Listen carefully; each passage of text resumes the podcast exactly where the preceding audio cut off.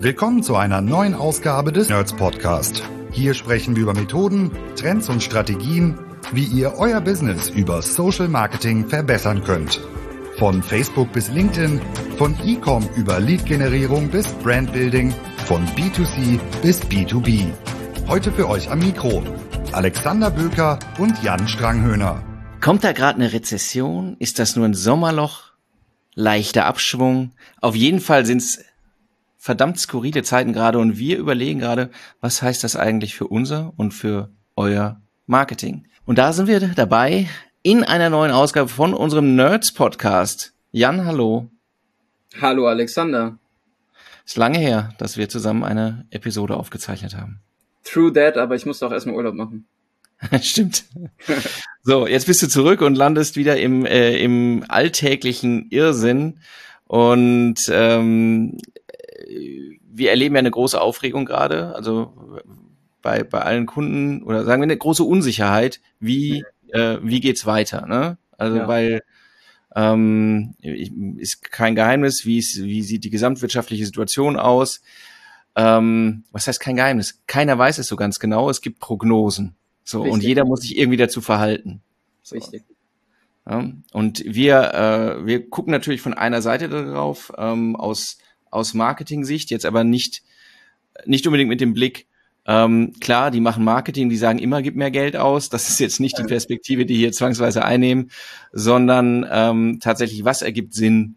Äh, wie, wie, welche Überlegung kann man anstellen, wenn man jetzt in so einer, in der Situation ist, zu überlegen, wie plane ich meine zweite Jahreshälfte, wie plane ich Q4, wie plane ich eigentlich auch das nächste Jahr schon? Ne? Wer, ein, ja. wer ein bisschen mehr äh, Budget hat, überlegt jetzt ja auch, wie geht das ins nächste Jahr? Das heißt, die Planung geht auf einen längeren Horizont bei einer unsicheren Situation.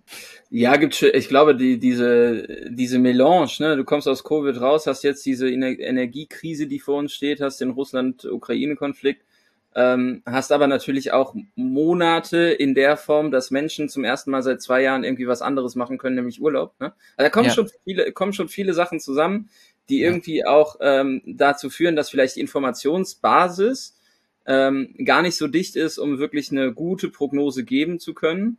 Aber ähm, ich schätze ja sehr, dass du sehr belesen bist, Alexander. Und du bist erstmal losgezogen und ähm, hast dir angeguckt, was ist denn so aus der Vergangenheit eigentlich? Also was können wir aus vergangenen Krisen lernen? Und ähm, was ist auch empirisch, wissenschaftlich aufbereitet? Beispielsweise nach der Krise 2008, nach der Immobilienkrise passiert im Markt weil auch da gab es ja Schockwellen, das hatte Einfluss auf die Nachfrage, Konsumenten, Konsumentinnen waren verunsichert ähm, und es gab Unternehmen, die sich unterschiedlich verhalten haben, weil man kann ja den Kopf einziehen, man kann den Kopf immer wieder mal rausstrecken und gucken oder man kann einfach oben bleiben. Ähm, welche Unternehmen haben denn damals nach der Krise profitiert oder ähm, sind gut äh, durch diese Zeit gekommen? Ja, das, das Interessante ist ja, du weißt es immer erst hinterher, was, äh, was funktioniert hat, aber es hilft eben auch ein bisschen Zuversicht aufzubauen, finde ich, wenn man mal ein bisschen lernt aus der Vergangenheit. So, Voll, zum, ja. Glück sind wir, zum Glück sind wir ja nicht alle zwei Jahre mit einer größeren Krise konfrontiert. Insofern liegen solche Erkenntnisse ja immer ein paar Jährchen dann zurück. Aber das bezieht sich eigentlich nicht nur auf eine Krise. Und die, die Learnings, ähm, wir können das ja mal verlinken, Harvard äh, Business Review Artikel, Studie, ähm, äh, sind nicht die, boah, wer richtig Gas gegeben hat, ist am besten rausgekommen. Hm also um das auch gleich nochmal zu sagen. Aber die Erkenntnis ist die, wer den Kopf, äh, wer den Kopf in den Sand gesteckt hat, der ist am schlechtesten oder der hat die geringste Profitabilität nach der Krise gezeigt, um das auch korrekt äh, nochmal wiederzugeben. Ne? Mhm. Also nach der Krise ist der eigentlich auf dem schwächsten Niveau gelaufen. Die, die am, die richtig gespendet haben, die gesagt haben, komm, ich gebe jetzt Vollgas in der Zeit und hänge den Rest ab an dieser, ich nenne es mal Bergetappe der wirtschaftlichen Entwicklung, ja, äh, die sind auch nicht so gut rausgekommen.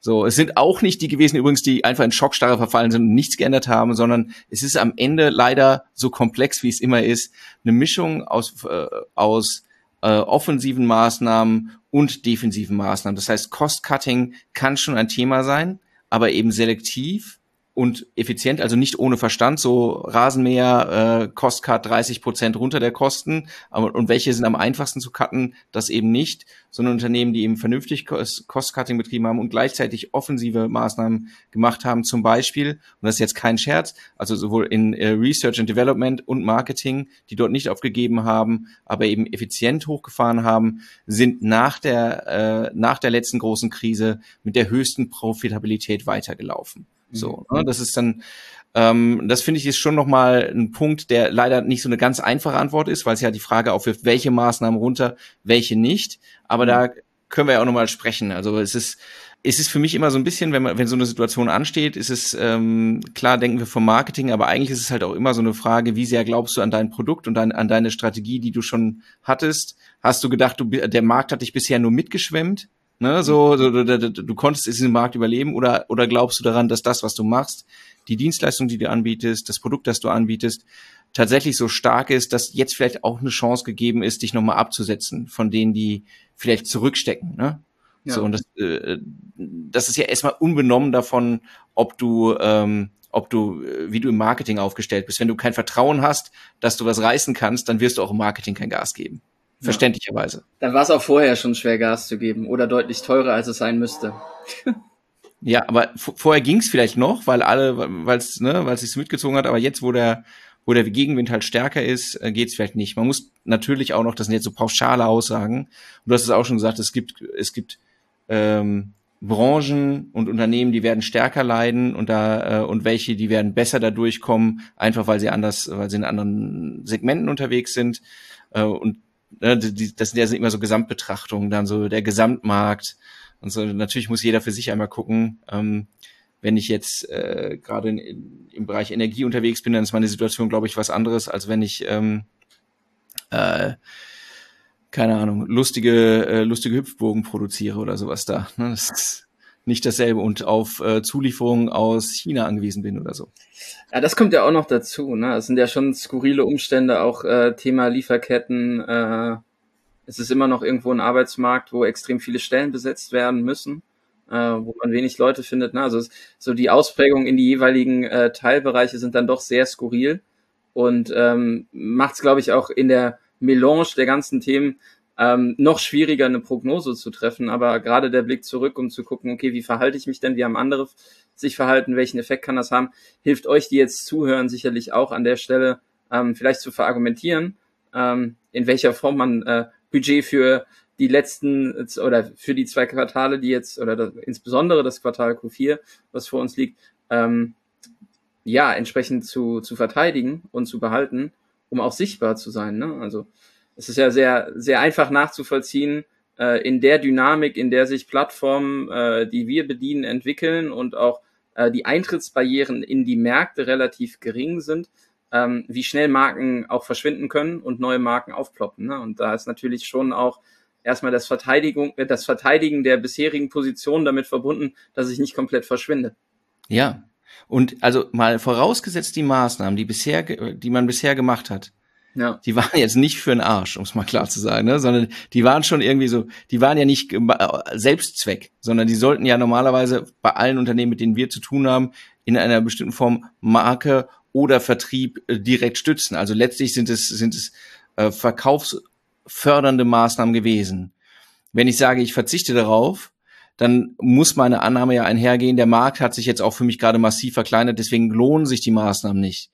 Wenn ich nicht denke, dass sich der Markt verkleinert hat, ich diese Maßnahmen aber zurückfahre, dann äh, trete ich ja jetzt äh, unverlangt vom Tisch zurück. Ja, also so, dann spiele ich einfach nicht mehr mit, die anderen aber schon.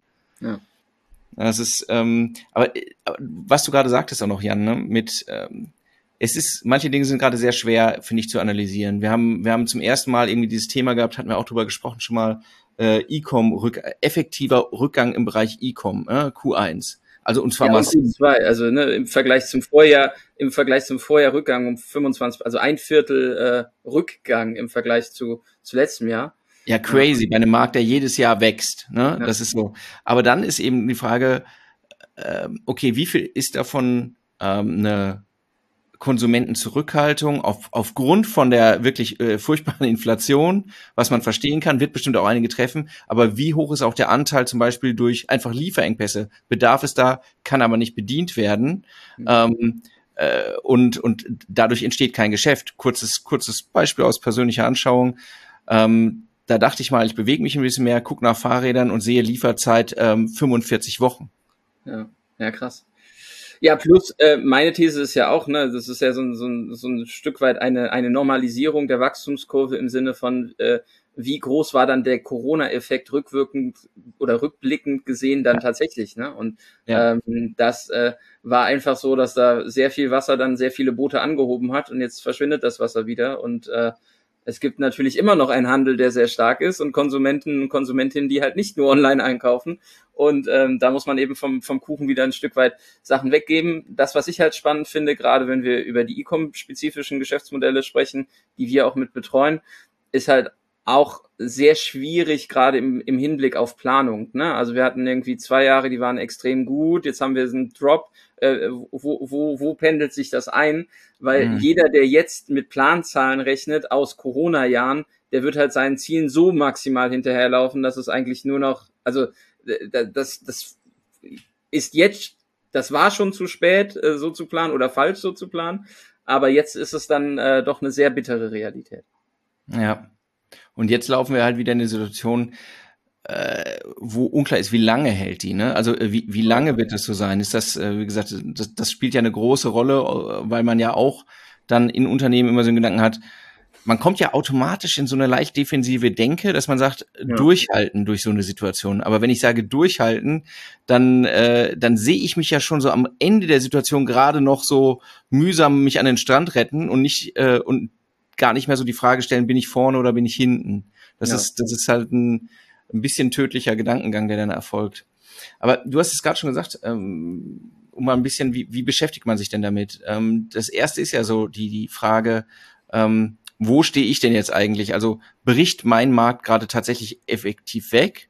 Hm. Kann der nicht bedient werden? Habe ich jetzt einen kleineren Markt, auf, weil ich zum Beispiel irgendwie ein ein Produkt verkaufe, das so nice to have ist, aber was am ehesten von Konsumenten gestrichen wird, bediene ich eigentlich den Grundbedarf, bin ich äh, jetzt auch nochmal, bin ich im B2B unterwegs, gibt es die Kunden noch, die ich habe, äh, haben will, äh, bin ich im produzierenden Gewerbe.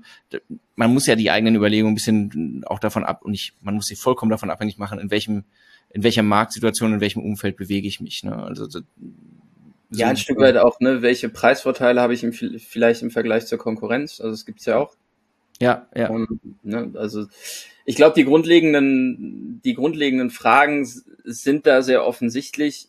Alles zahlt am Ende auf eine Effizienzsteigerung ein. Ne? Also ich glaube, dieses Thema Wachstum um jeden Preis ähm, wird ja. stark in den Hintergrund gehen. Es wird viel mehr auf das Thema Stabilität gehen. Ähm, und umso wichtiger ist es halt, seine Zahlen und seine Daten zu kennen. Ne? Und ich glaube, gerade in den Bereichen, in denen wir unterwegs sind, ist es halt häufig ein Ausprobieren, ein Trial and Error. Natürlich muss man testen, testen, testen. Ähm, aber das führt häufig auch dazu, dass man so ein bisschen über die betriebswirtschaftliche Betrachtung der Maßnahmen ein Stück weit hinweg gesehen hat, weil man gesagt hat, okay, macht ja jeder, machen wir auch. Äh, ja. Was sind unsere Akzeptanzkriterien? Was sind unsere Planwerte? Äh, sind wir wirklich auf Track? Äh, kriegen wir die Metriken, die wir sehen, aus den Systemen auch irgendwie betriebswirtschaftlich verargumentiert. Ne? Wenn das nicht der Fall ist, sondern einfach nur so eine Nice-to-have-Maßnahme war, dann würde ich auch äh, aus Budgetverantwortungssicht sagen, so, ja, warum machen wir denn den ja. ganzen Quatsch?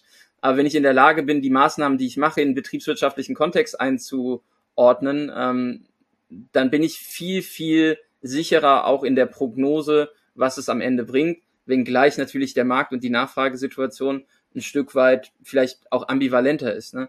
Das krasseste Beispiel, was ich äh, zum Beispiel mit jemandem aus der Branche diskutiert habe, weil diese Entwicklungen, die wir jetzt ja gerade sehen, die sind ja jetzt nicht von Knall auf Fall, von gestern auf heute passiert, sondern es hat sich ja schon auch über die letzten Monate abgezeichnet. Ne? Thema Kaufkraft, was sind die Leute bereit auszugeben? Im Bereich Reise haben die Leute halt super viel Geld ausgegeben, haben oh, deutlich ja. teurere Urlaube gemacht als in den Jahren zuvor, weil sie einfach so ge gesuffert haben, das endlich zu machen. Und das ist halt auch wieder, ne, ja, wir haben einen vielleicht äh, Rückgang, Abschwung und oder Nachfrageschock, aber trotzdem haben wir halt immer noch Konsumentinnen und Konsumenten, die extrem ambivalent und ich-bezogen konsumieren. Ne? Und ja. äh, das muss man halt auch immer noch berücksichtigen ähm, in, der, in der aktuellen Betrachtung, weil ähm, wir haben das ja auch während Corona gesehen. Ne? Leute waren nicht in der Lage, äh, Dinge zu machen und rauszugehen, haben sich mehr mit dem Thema Self-Care beschäftigt.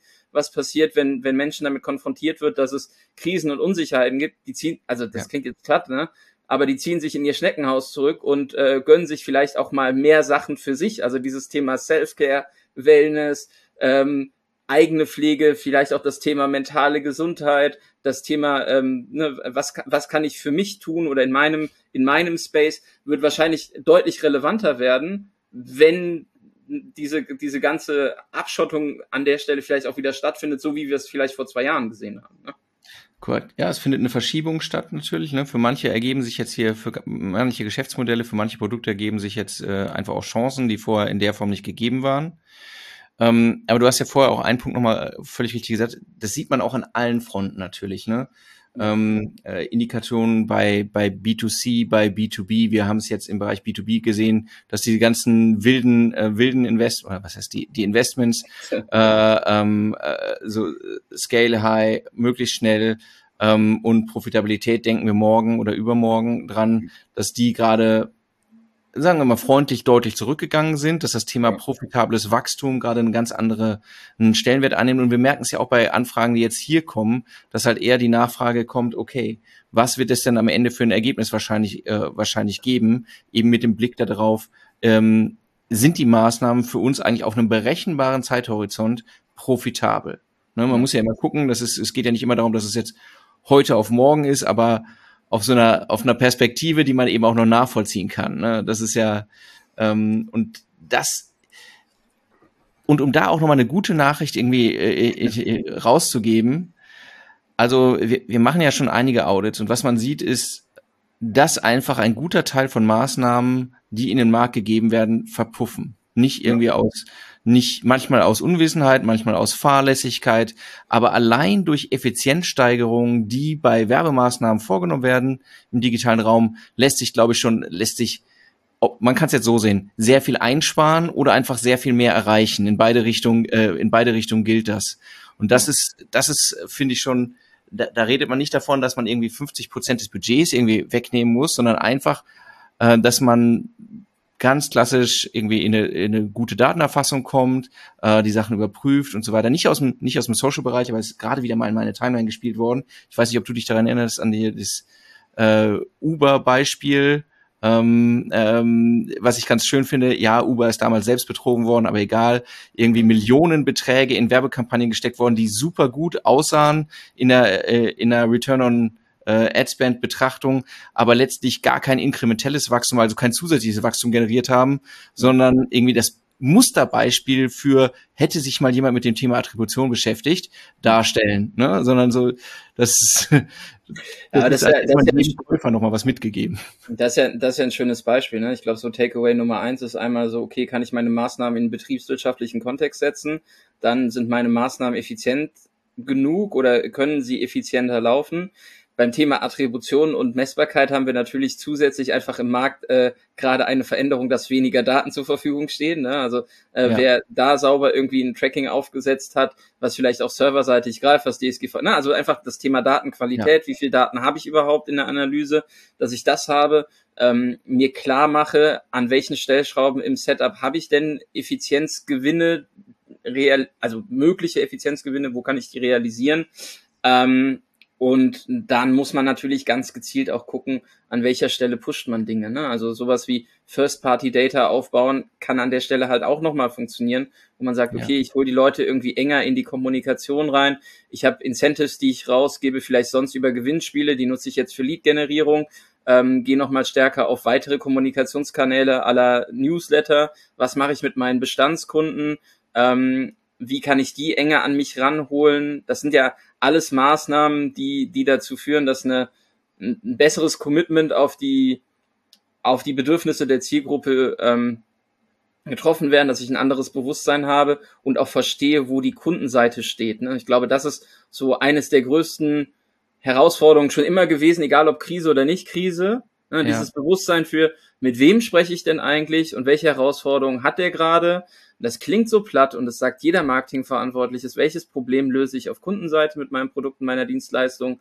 Viele ja. Unternehmen sind immer noch sehr laut, sagen, sie sind die geilsten, ohne zu wissen, ob die andere Seite auch wirklich versteht, dass sie die geilsten sind. Und äh, die Unternehmen, die das beantworten können, haben definitiv jetzt einen Strategievorteil.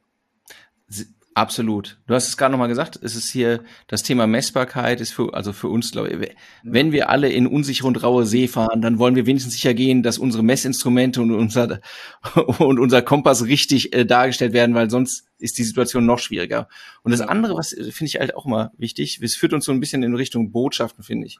Das heißt, wenn ich weiß, mit wem ich kommuniziere und den, ähm, ich muss diesen Need oder womit beschäftigen sich die Leute halt auch re-evaluieren in so einer Situation. Ja. Also weil, weil halt die Motivation eine andere sein kann, jetzt sich äh, Dinge zuzulegen. Du hast es schon gesagt, es kann andere Produkte sein.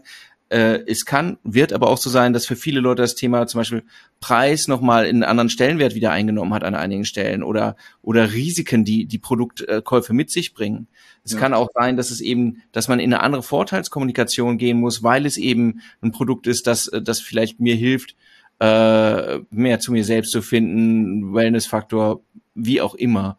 Aber ja, das Thema irgendwie Finanzierbarkeit, ne? Also gerade bei irgendwie teuren Produkten, also zu sagen, sowas wie, ich meine, Mediamarkt Saturn macht das halt schon ewig, ne, was in der Unternehmens-DNA ist, aber sowas wie ähm, über Ratenzahlungen äh, nachzudenken in der Kommunikation. Ne? Ähm, gerade wenn ich halt in einem hochpreisigen Segment bin, äh, die Komplexität der Finanzierbarkeit irgendwie runterzubrechen, es einfach zu machen, den Preis nach vorne zu stellen, ähm, wo in der Vergangenheit viele natürlich auch gesagt haben, okay, Preis rückt ein Stück weit in den Hintergrund. Die Generationen, die wir aktivieren wollen für unsere Produkte, die haben andere Bedürfnisse, die legen Wert auf Thema Nachhaltigkeit, auf Thema äh, Wertegerüst äh, der Marke, die da im Hintergrund steht. Ähm, das sind Themen, die werden nicht verschwinden, aber äh, die werden in einer Melange mit dem Thema Preis gespielt werden müssen. Und das mhm. ist inhaltlich von den Botschaften her, vom Aufbau der Werbemittel und der Ansprache ein kompletter Shift. Und das wird insbesondere, ne, und wenn wir jetzt halt mal auf die vor uns liegenden Monate gucken, wir bereiten uns alle gerade auf Q4 vor, was passiert Weihnachten und Co. Ne? Mhm. Also sowas wie, mit welchen Rabatten gehe ich rein, was sind unsere Bestseller-Produkte, wie sind die Bundles, wie mache ich die Preisargumentation, bin ich zu, also bin ich verhältnismäßig teurer in meinem Segment, kann ich sowas wie äh, über Payment und Ratenzahlungen nachdenken in der Kommunikation. All das sind Gedanken, die wir uns jetzt machen müssen ne, oder auch machen, äh, um ja. die Kampagnen dann so auszusteuern, weil ähm, egal wie die Situation sich entwickelt, wir gehen alle davon aus, dass wir deutlich ja, jetzt nicht konservativer Geld ausgeben und konsumieren, aber im Vergleich zu den letzten zwei Jahren kann man schon mit einer sehr hohen Wahrscheinlichkeit sagen, dass die Leute bewusster Kaufentscheidungen treffen und zweimal darüber nachdenken, äh, wie viel Geld sie im Portemonnaie haben und wo sie Geld ausgeben. Ja, korrekt. Wenn, kurzes Zwischenfazit nochmal, was wir eigentlich sagen, die, die frohe Kunde, wo du schon von, von Weihnachten sprichst, ist ja eigentlich, hey, allein dadurch, dass ich hier irgendwie, dass ich mich besser sortiere, kann ich schon viel, viel mehr aus dem rausholen, was ich ohnehin habe. Ja. Das meint, meint sowohl irgendwie, äh, wie gut sehe ich eigentlich, also die Datenerfassung auf den Prüfstand stellen, äh, äh, Tracking auf den Prüfstand stellen, dann mit wem spreche ich eigentlich, ja. ne? äh, mir genauer anzugucken und was bewegt die denn jetzt? Also auch nochmal auf den Prüfstand stellen, was ich da kommuniziere, was sind sozusagen die, die bewegenden Trigger die Sachen weglassen, die offenkundig nichts bringen oder wo ich nicht feststellen kann, ob sie irgendwas bringen, ist ein Thema. Und eine Chance, die sich jetzt ja auch noch ergibt, wir wissen es nicht, wie es ausfallen wird, die Prognosen sind sehr unterschiedlich, ist, dass Marketing ja auch noch effizienter werden kann, wenn zum Beispiel, ähm, wenn mehr Leute sich zurückhalten oder mehr Unternehmen sich zurückhalten, werden wir halt Preisbewegungen auf den Plattformen sehen. Das heißt, wir werden womöglich zu günstigeren Konditionen mehr Kontakte, ich mach's mal so auf dem, auf dem einfachsten Level, mehr, mehr Markenkontakte zu, äh, äh, pro, pro Euro äh, herstellen können. Ne? Und da gehen die Prognosen ja weit auseinander. Ähm, zwischen, ich habe was gesehen, zwischen nichts bewegt sich und 40 Prozent runter. Hm. Ich persönlich würde mich wahrscheinlich irgendwo so in der Prognose in der Mitte davon ein, ansiedeln. Ja, 15 Prozent. Ja, also das kann, äh, das kann sicherlich so sein und das ist ja auch schon letztlich erstmal ein Effizienzgewinn. Ne? Ja, total. Also ich glaube, wenn man sich die Preise, Preisniveaus anguckt, auf denen wir uns gerade bewegen, sieht man halt schon ein Stück weit eine Bewegung, ob das halt jetzt schon ähm, Auswirkungen der vor uns liegenden möglichen Szenarien sind oder einfach, weil es das Thema Sommer oder Lieferketten ist, das ist halt sch schwer abzusehen. Ja. Das kann man so und so deuten. Ähm, was ziemlich wahrscheinlich ist, ist auch dadurch, dass die Plattformen die Distribution verändern und ähm, darauf einzahlen, dass mehr AIs ausgespielt werden als Zielstellung, werden wir vermutlich keine Rekord-CPMs und CPCs äh, zu Black Friday und Weihnachten sehen. Das wäre jetzt meine Prognose. Mhm. Ähm, mhm. Auch weil einfach das im letzten Jahr aufgrund der Gesamtsituation äh, und des Marktes natürlich einfach ein Szenario war, wo man sagt, okay, äh, die Leute haben fast gar keine andere Möglichkeit, als online irgendwie sich mit Themen zu beschäftigen und oder da einzukaufen. Ähm, dementsprechend wird sich das alles ein Stück weit entzerren. Gerade im Bereich Angebotskommunikation sehe ich halt für viele Firmen, die halt äh, Multichannel unterwegs sind, ne, sowohl offline als auch online, einen ziemlich großen Hebel, weil Papier, Prospekte und Co. halt extrem teuer geworden sind, ne, Kataloge. Also wie, wie, wie mache ich denn Leute überhaupt auf meine Themen aufmerksam? Ähm, da sehen wir durch die Maßnahmen, die jetzt andere im Markt schon treffen, auf Händlerseite, wie ein Obi, wie ein Rewe, die Handzettel abschaffen. Ähm, sehr radikale Bewegung, ne? ähm, ja. einfach um nicht nur Nachhaltigkeitsaspekte, sondern vielleicht auch Kostenvorteile zu realisieren. Ähm, das wird meiner meiner Prognose nach ein großer Anteil sein. Einfach, dass die äh, vielleicht auch die Unternehmen, die gar nicht jetzt zwingend im E-Commerce unterwegs sind, ne, das Thema mhm. Angebotskommunikation mhm. auf die Plattformen schieben, um die Leute in den Laden zu bekommen, ähm, weil es einfach deutlich günstiger ist, auf den Plattformen zu werben. Und das muss man auch definitiv, ähm, ist meine Hypothese, die sehr wahrscheinlich ist, ähm, es wird nochmal einen stärkeren Shift auf andere Plattformen geben, weil Preisniveaus dort noch mal günstiger sind. Ähm, da wird nur insbesondere beispielsweise bei einem Shift Richtung TikTok die Frage sein, ähm, wie löse ich das creative-seitig, wie habe ich die Botschaften ja. und die Ansprache der Zielgruppen. Aber das ist auch jetzt eine Chance für Unternehmen, die die Möglichkeit haben, da Gas zu geben, weil vielleicht Unternehmen nicht experimentieren, nicht testen, nicht zusätzliche Kanäle aktuell erschließen wollen im Marketingmix und ähm, die Preisniveaus da sowieso schon sehr, also im Ver Verhältnis deutlich geringer sind und Menschen dort mehr Zeit aktuell verbringen. Ähm, deswegen wäre das auf jeden Fall eine These, dass wir, also wir sehen das bei unseren Projekten jetzt schon, wenn wir auf Weihnachten gucken, ja. ähm, dass dieser Kanal eine elementare Rolle spielt und mich würde es wundern, äh, wenn das nicht so eintritt. Es ist, du hast es gerade nochmal gesagt, ne? Ähm, wir, wir denken natürlich immer in unserer digitalen Welt, die Unternehmen haben aber äh, Marketing-Spend in, auf verschiedenen Kanälen. Ja. Dann, das ist ja die erste Abwägung, die ich eigentlich mache. Wo kann ich denn eigentlich belegbar äh, äh gute Ergebnisse einfahren? Wo kann ich es überhaupt belegen? Ja. So ist das die erste Überlegung. Und wo habe ich sozusagen auch en bloc Investments, die, äh, die passieren, Stichwort irgendwie TV, ne, wo ich dann irgendwie halt ähm, äh, immer, wo Unternehmen normalerweise immer ein großes Budget parken müssen, damit überhaupt was passiert. Ja, so, und genau. das hat einmal, das hat zwei Effekte, finde ich. Das eine ist ähm, eine Frage der Werbewirksamkeit, da kann man drüber diskutieren. Ähm, es hat aber auch Konsequenzen hinsichtlich der Agilität. Und wenn ich in eine unsichere, äh, in eine unsichere Situation komme und Dinge anpassen muss, meine Kommunikation, wir haben eben drüber gesprochen, Botschaften, äh, nochmal sagen, welche Zielgruppen sind es denn jetzt wirklich, wenn ich in eine laufende Auswertung komme ähm, und dann Dinge kurzfristig umschiften will, dann ist es vergleichsweise schwer, bei eher statischen oder analogen ähm, Marketingmaßnahmen diesen Shift zu vollziehen und deutlich einfacher natürlich im Digitalen. Das kann natürlich auch äh, einfach eine, eine strategische Entscheidung sein, zu sagen, hier, ich will mir einfach mehr Flexibilität haben in der Skalierung, in der, im Wechsel der Ansprache und deswegen ähm, äh, zwischen, den, zwischen den Plattformen beziehungsweise Werbemöglichkeiten irgendwie äh, mehr zu springen. Das äh, wird sicherlich auch noch sein. Du hast krasse Beispiele tatsächlich übrigens hier mit der mit dem Wegfall der Papierkommunikation. Ähm, man kommt immer in die Diskussion, ist das dann wertiger oder ist es nicht so wertig, bla bla bla. Aber die Unternehmen, die das gerade machen, haben das jetzt auch nicht gerade gewürfelt. Ne? Nein, die, die, also das sind ja, wie gesagt, das sind ja Studien, die man auch machen kann. Auch das basiert auf Test and Learn und äh, Messung von inkrementellen Reichweiten, die man erzielen kann. Und am Ende ist es halt eine, ja, auch Umverteilung. Ne? Also was kriege ich ja. mit dem gleichen Betrag Geld in einer anderen Plattform an Ergebnis ähm, ja. generiert? Und ähm, das ist eine Abwägung, die jeder treffen muss. Ne? Ich glaube, das, äh, und da können wir auch, glaube ich, auch schon ein Fazit ziehen, das, was sicherlich äh, wenig hilfreich ist, ist jetzt den Kopf einzuziehen und zu verschwinden und dann irgendwie aus dem Startblock zu kommen, wenn die anderen schon wieder 100 Meter weiter sind. So, ja. ähm, ne, das hat uns die Geschichte gelehrt.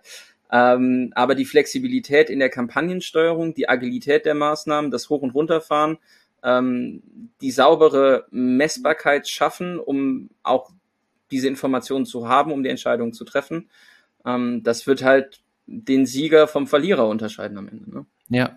Du hast eben nochmal ein sehr schönes Beispiel gesagt, finde ich, was ich, wo wir am Anfang gesagt haben, du musst gucken, wo, wo du investierst und ja. wo du gegebenenfalls, äh, also auch in so einer Situation.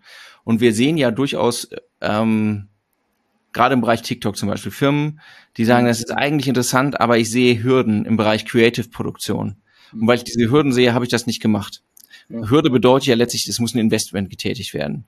Finanziell, zeitlich, Kompetenz muss aufgebaut werden in, alle, in allen Dimensionen, Partnerschaften und so weiter. Und da, äh, und das ist ja zum Beispiel ein Thema, wo man sagt, okay, dort werden wir halt auf absehbare Zeit ähm, interessante Zielgruppen zu einem äh, sehr kompetitiven Preis mhm. ähm, erreichen können, lohnt dann jetzt nicht dieses zusätzliche Investment zu gehen, das ich vielleicht bisher gar nicht äh, gesehen habe um, um Effizienzsteigerung zu haben und dann was anderes fallen zu lassen. Das finde ich zeigt nochmal ganz gut, äh, man muss sich halt überlegen, wo man jetzt nochmal sagt, da gebe ich nochmal mehr Gas und wo weg. Ne? Wo ja, voll. Und ähm, da muss man tatsächlich dann nochmal auch eine These in den Raum stellen, die wir als Nerds ja schon sehr stark auch vertreten, weil ja Know-how zu unserer DNA, also Know-how-Transfer zu unserer DNA gehört als Unternehmen ähm, die Unternehmen, die profitieren werden, sind die, die in-house steuern können. Ne? Also auch wenn ich jetzt irgendwie extern vielleicht gucke, wo kann ich Kosten reduzieren, wo äh, verzichte ich vielleicht auf die Unterstützung von Dienstleistern, weil es gerade nicht abbildbar ist. Ähm, wenn ich in-house keine Leute habe, die in der Lage sind zu übernehmen, zu steuern und Dinge zu bewerten, sondern nur Projekte zu koordinieren, dann habe ich ein Problem. Also dieses Thema fachlicher Aufbau, wie komme ich durch die Zeit, all das sind Themen, die man da kann man auch ein Investment treffen, was sich mittelfristig, langfristig sicherlich auszahlen wird, um auch durch diese Zeit zu kommen, ähm, weil keiner wird sich auch in den danach folgenden Jahren und Monaten äh, leisten können, komplett Know-how-Aufbau und Abhängigkeiten von externen Dienstleistern zu gehen, weil wenn ich die Entwicklung nicht mitbekomme und nicht verstehe, was da passiert, ne, gerade dieses TikTok-Beispiel, was du gebracht hast, wenn ich das komplett rausgebe, um einfach dort stattzufinden, ähm, dann baue ich bei mir kein Know-how auf. Und das bedingt halt, dass ich in einer äh, schwierigen Situation handlungsunfähig bin, weil ich nicht weiß, wie ich steuern muss. Und die einzige Steuerung, die ich dann habe, ist vielleicht den Dienstleister zu, zu cutten. Dann ist dieser Kanal aber für mich tot ne? oder nicht mehr existent. Und das ist sicherlich was, wo man jetzt auch noch sagen muss, okay, ist das absehbar, wie lange diese Zeit dauern kann? Keine Ahnung. Ne? Ist es jetzt der richtige Zeitpunkt, noch Leute fit zu machen, die in der Lage wären zu steuern? Definitiv weil keiner weiß, wie lange wir uns mit den Themen jetzt beschäftigen müssen. Korrekt. Es ist äh, also grundsätzlich das Mindestmaß, was was in einem Unternehmen vorhanden sein sollte, ist zu verstehen, wie gehen, wie funktionieren die Kanäle. Grundsätzlich ja. zu verstehen, welche Möglichkeiten bestehen für mich da, Menschen zu erreichen. Was sind sozusagen die Mechaniken? Ich glaube, es muss nicht jeder alles im Detail verstehen, ja. aber ähm, wer nicht auf Augenhöhe mitreden kann, der ist eben blind hinsichtlich der Möglichkeiten, die ihm bestehen, beziehungsweise abhängig von der, von der Expertise von anderen auf ewig. Und ich möchte dann noch jemanden zitieren, den du auch ganz gut kennst, Alexander. Mhm. Der liebe Florian, der liebe Florian ja. Litters von Adventure hat letzte Woche auf meinen LinkedIn-Post geschrieben, euer Event, das Adscamp, war noch nie wichtiger und zu einem richtigeren Zeitpunkt als jetzt. Weil genau das, was wir jetzt gerade alles beschrieben haben, findet da halt statt. Ne, also wenn ihr davon noch nicht mitbekommen habt, ähm, beschäftigt euch mal mit dem Thema Adscamp. Es gibt nicht mehr so viele Karten und am 19.09. findet das Ganze statt. Holt euch das Wissen rein, damit ihr diese ganzen Maßnahmen dann auch operativ einschätzen, steuern und justieren könnt, weil es wird sehr viel über das Thema Werbemittel, Messbarkeit, Automatisierung, Effizienzsteigerung gehen. Und äh, das war jetzt ein kleiner latenter Hinweis. Ähm, das war, das war, das war so subtil war es nicht so, so, aber es war zu schnell. Adscamp, 19.09. in Köln. Tickets holen jetzt. So. Genau. Nerds Love Adscamp, 10% Rabatt und Ach, ähm, krass. Das, das muss jetzt auch noch sein, klar. Ja, dann. Aber dann, dann sind wir soweit, ne? Also, was ist die Kernbotschaft? Steckt den Kopf nicht in den Sand. Es gibt gute Gründe, Ähm, und ihr könnt verargumentieren, warum lohnt Marketing auch in unsicheren Zeiten, von denen wir nicht genau wissen, wie sie sich entwickeln. Ja, plus es macht definitiv Sinn, sich äh, mit Menschen auseinanderzusetzen, die diese Zeiten vielleicht schon mitgemacht haben, ähm, mhm. mal zu schauen, was in der Vergangenheit passiert ist, ähm, mit Wirtschaftshistorikern zu sprechen, wie wir das regelmäßig tun, Alexander beispielsweise mit dem, mit dem Clemens, der uns dann erzählt, wie es in den, keine Ahnung, 30er Jahren war oder in der Weltwirtschaftskrise und wie sich Unternehmen verhalten haben, ähm, wenn externe Schockwellen gekommen sind. Ähm, ja, das, ähm, man kann viel aus der Historie ziehen, die Agilität und die Geschwindigkeit nicht zu verlieren und da eine, eine ruhige Hand zu haben und die, die Kompassnadel sauber einzunordnen, ist, glaube ich, so die, die Haupt, Haupthausaufgabe für die vor uns liegende Zeit. Großartig. Vielen Dank, dass du nicht auf mein biblisches Alter eingegangen bist. Das war schon nett. ja, wir haben ja in der Vorbesprechung tatsächlich gesagt, ne, es ist ja so ein kleiner, kleines Anekdötchen noch zum Ende. Äh, in deiner journalistischen Laufbahn hast du ja schon sehr viele Krisen auch äh, inhaltlich, ja. wirtschaftlich, redaktionell begleitet. Ja. Ähm, in meinem Unternehmerleben, in Anführungszeichen, furchtbares Wort, ähm, ich war 2008 noch nicht im Berufsleben. So, das heißt, äh, es ist für mich tatsächlich gerade extrem spannend äh, zu sehen, was passiert ähm, und eine neue Situation, weil man muss ja schon sagen, ne, wenn es immer nur bergauf geht, wie verhält man sich, wenn es äh, wenn es möglicherweise bergab geht oder so, ist äh, gerade wieder so echt eine Zeit, wo man sagt, so, hey, geil, also, ne, also nicht geil Gesamtsituation, sondern man lernt halt sehr, sehr viel und man muss einfach nochmal Bestehendes überdenken und in Frage stellen, ob das immer noch so funktioniert. Und ähm, das macht schon, also es ist schon eine intensive Zeit gerade. Aber wie du schon, wie du schon sagst, äh, wenn man, wenn man in der Situation ist, erscheint sie ihm immer, ein, immer einmalig und es gibt gute Gründe, warum sie anders ist als andere. Aber letztlich, je weiter wir uns davon wieder am Ende entfernt haben zeitlich, desto besser ist sie einzuordnen in eine Reihe von anderen. Und am Ende kommen wir da auch wieder raus. Das okay. ist gut. Wir Dann. kommen raus aus dieser Folge mit einem letzten Hinweis, Alexander. Ganz, ganz zum Schluss. Wir haben das Tool Speakpipe. Wir verlinken euch das in den Show Notes. Speakpipe ist das Tool, mit dem ihr uns Voice Messages schicken könnt. Ähm, wie guckt ihr auf die vorliegende Zeit? Was sind Maßnahmen, die ihr umsetzt? Was macht euch Bauchschmerzen? Was sind äh, Quick Wins, die ihr umgesetzt habt? Was sind vielleicht Dinge, die wir jetzt gerade gesagt haben, die ihr komplett anders seht? Wir wollen euer Feedback. Wir wollen das in Form von Voices. Also schickt uns gerne per Pipe Voice Nachrichten. Und wer diese Folge cool gefunden hat, darf sie gerne empfehlen. Und wir freuen uns auf jegliche Bewertung auf allen Plattformen. Und an dieser Stelle dürft ihr jetzt abschalten. Dann tschüss. Danke fürs Zuhören. Vielen Dank fürs Zuhören.